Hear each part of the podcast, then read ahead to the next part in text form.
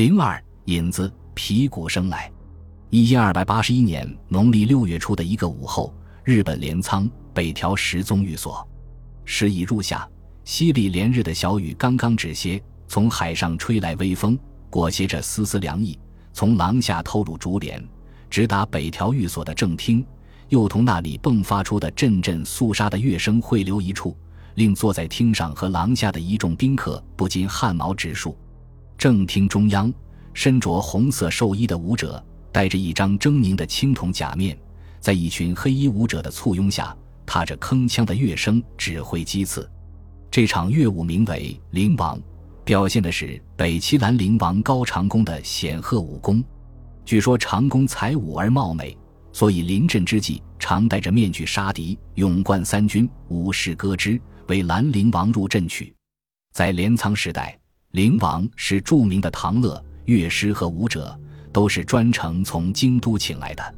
很难想到，这场煞费周章安排的表演，只是为了取悦在座的一位中国僧人——建长寺住持无学祖元。清渠的老和尚身着素布单衣，仿佛浑然感觉不到让满座宾客动容的含义。随着阵阵胡笳和金鼓的杀伐之声。老和尚的思绪早已飘回了五年前，他避难宋国温州能仁寺的那个初夏。一千二百七十六年初，元朝大将伯颜已经兵不血刃地拿下了南宋的国都临安。传说元朝大军驻扎在江边等待受降之际，南宋的太皇太后曾向海神祈祷，指望钱塘江大潮把这些北方野蛮人都冲走。海若有灵，当时波涛大作。一洗而空之，可惜潮汐居然比平时晚了三日，军马厌然。在当时大多数人看来，大宋的气运已尽，已经是不争的事实。不过，也有不少人并不这样想。于是，这年春天，元军只好又大举南下，消灭浙东与福建等地负隅顽抗的南宋残余势力。大军横扫温台、衢、婺、处。明越及闽中诸郡所过残破，吴学祖元寄居的能仁寺，虽僻处雁荡群山深处，也不可能独为一方乐郊。那天，守着山门的小沙弥自山下小镇的亲戚家归来，惊魂甫定，诉说起连日来的经历。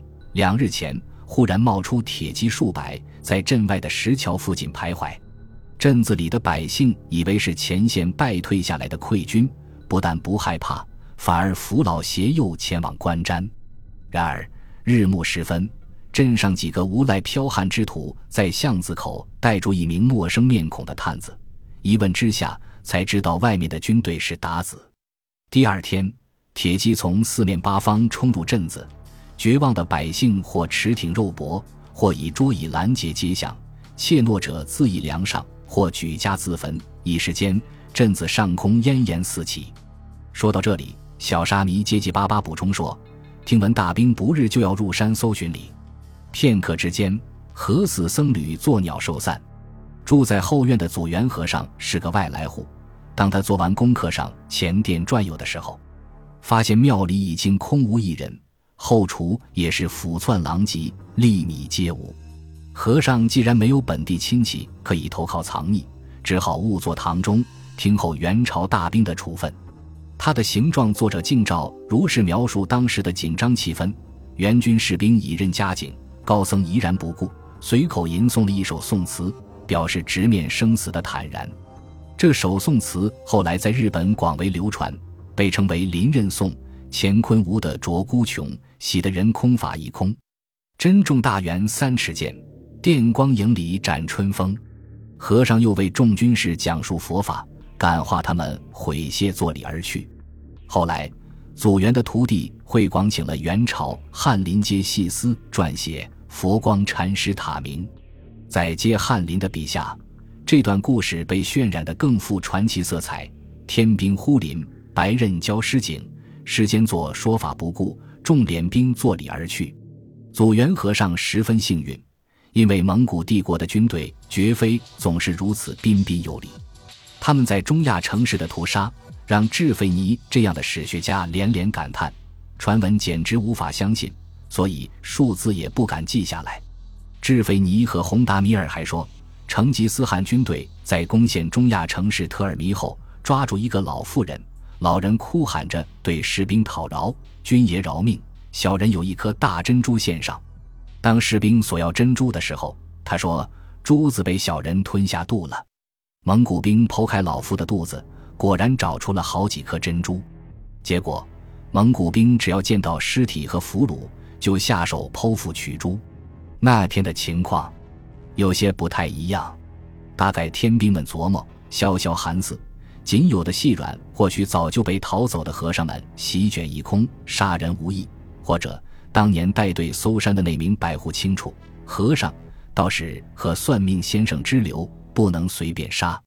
他记得朝廷下发的文告里说的明白：前代圣贤之后，高尚如医僧道卜士，通晓天文历数，并山林隐逸名士，养所在官司，俱以明文。又或者闯入山门的，恰好是董文炳的部队。董氏是金末北方战乱中幸存下来的少数军阀之一，家风谦慎，部队纪律不错。董文炳当时率军南下浙东和闽中，元史中他的传记就写了不少好话。一说他严禁部下践踏路边的庄稼，把南方老百姓感动得不忍以兵相向；一说他阻止了南宋守将火烧温州城，福建人感恩戴德，妙而思之。当然。事实可能就是祖元的传记作者希望传达的那样，即使在最黑暗的时刻，只要有适当的机缘，人性忠善的种子依然可以发出微弱、坚定、因而动人的光明。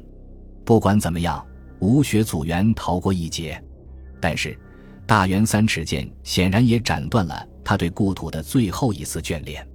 一年后，有人自日本国捎来平将军的书信。延请他赴日出任建长寺的住持。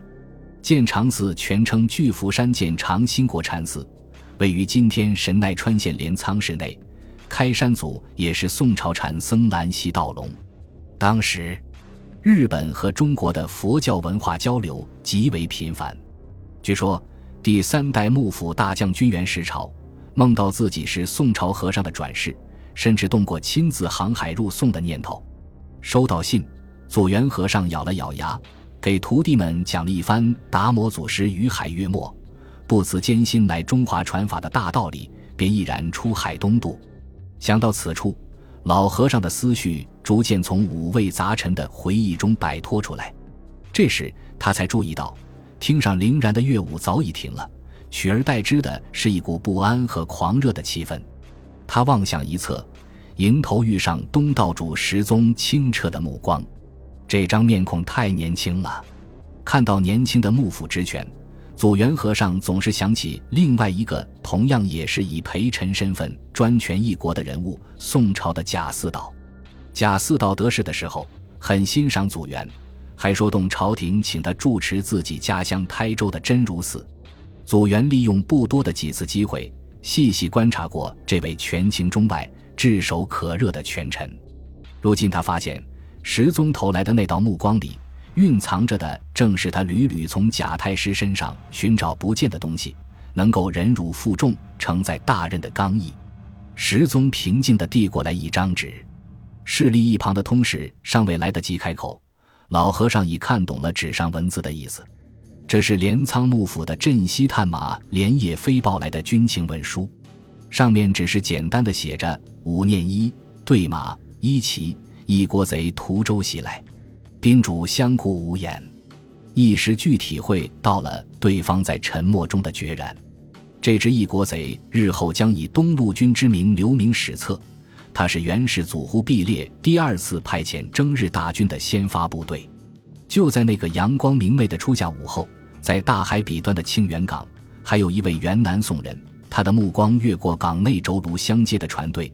迫不及待地朝日本的方向远眺，他就是前南宋殿前副指挥使、大元征日的后续部队江南军的司令官范文虎。祖元和尚在贾太师的府邸，或许和范文虎有过一面之缘，可未必记得这个公子哥的长相。范殿帅也未必对恩主青睐的一个禅师有太多印象。如果没有南宋覆灭和日本远征，范殿帅只会是一个平平无奇的小人物，未必入得了后世史家的法眼。其实，在本书的故事中，来来去去的主角也大都是些小人物。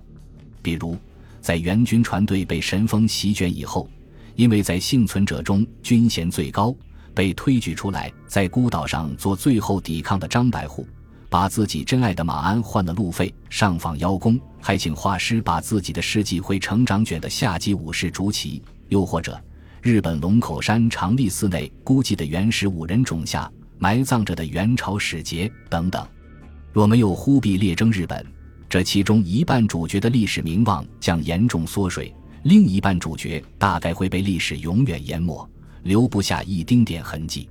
本书讲述的正是一位大人物和一群小人物演绎出的大历史。本集播放完毕，感谢您的收听，喜欢请订阅加关注，主页有更多精彩内容。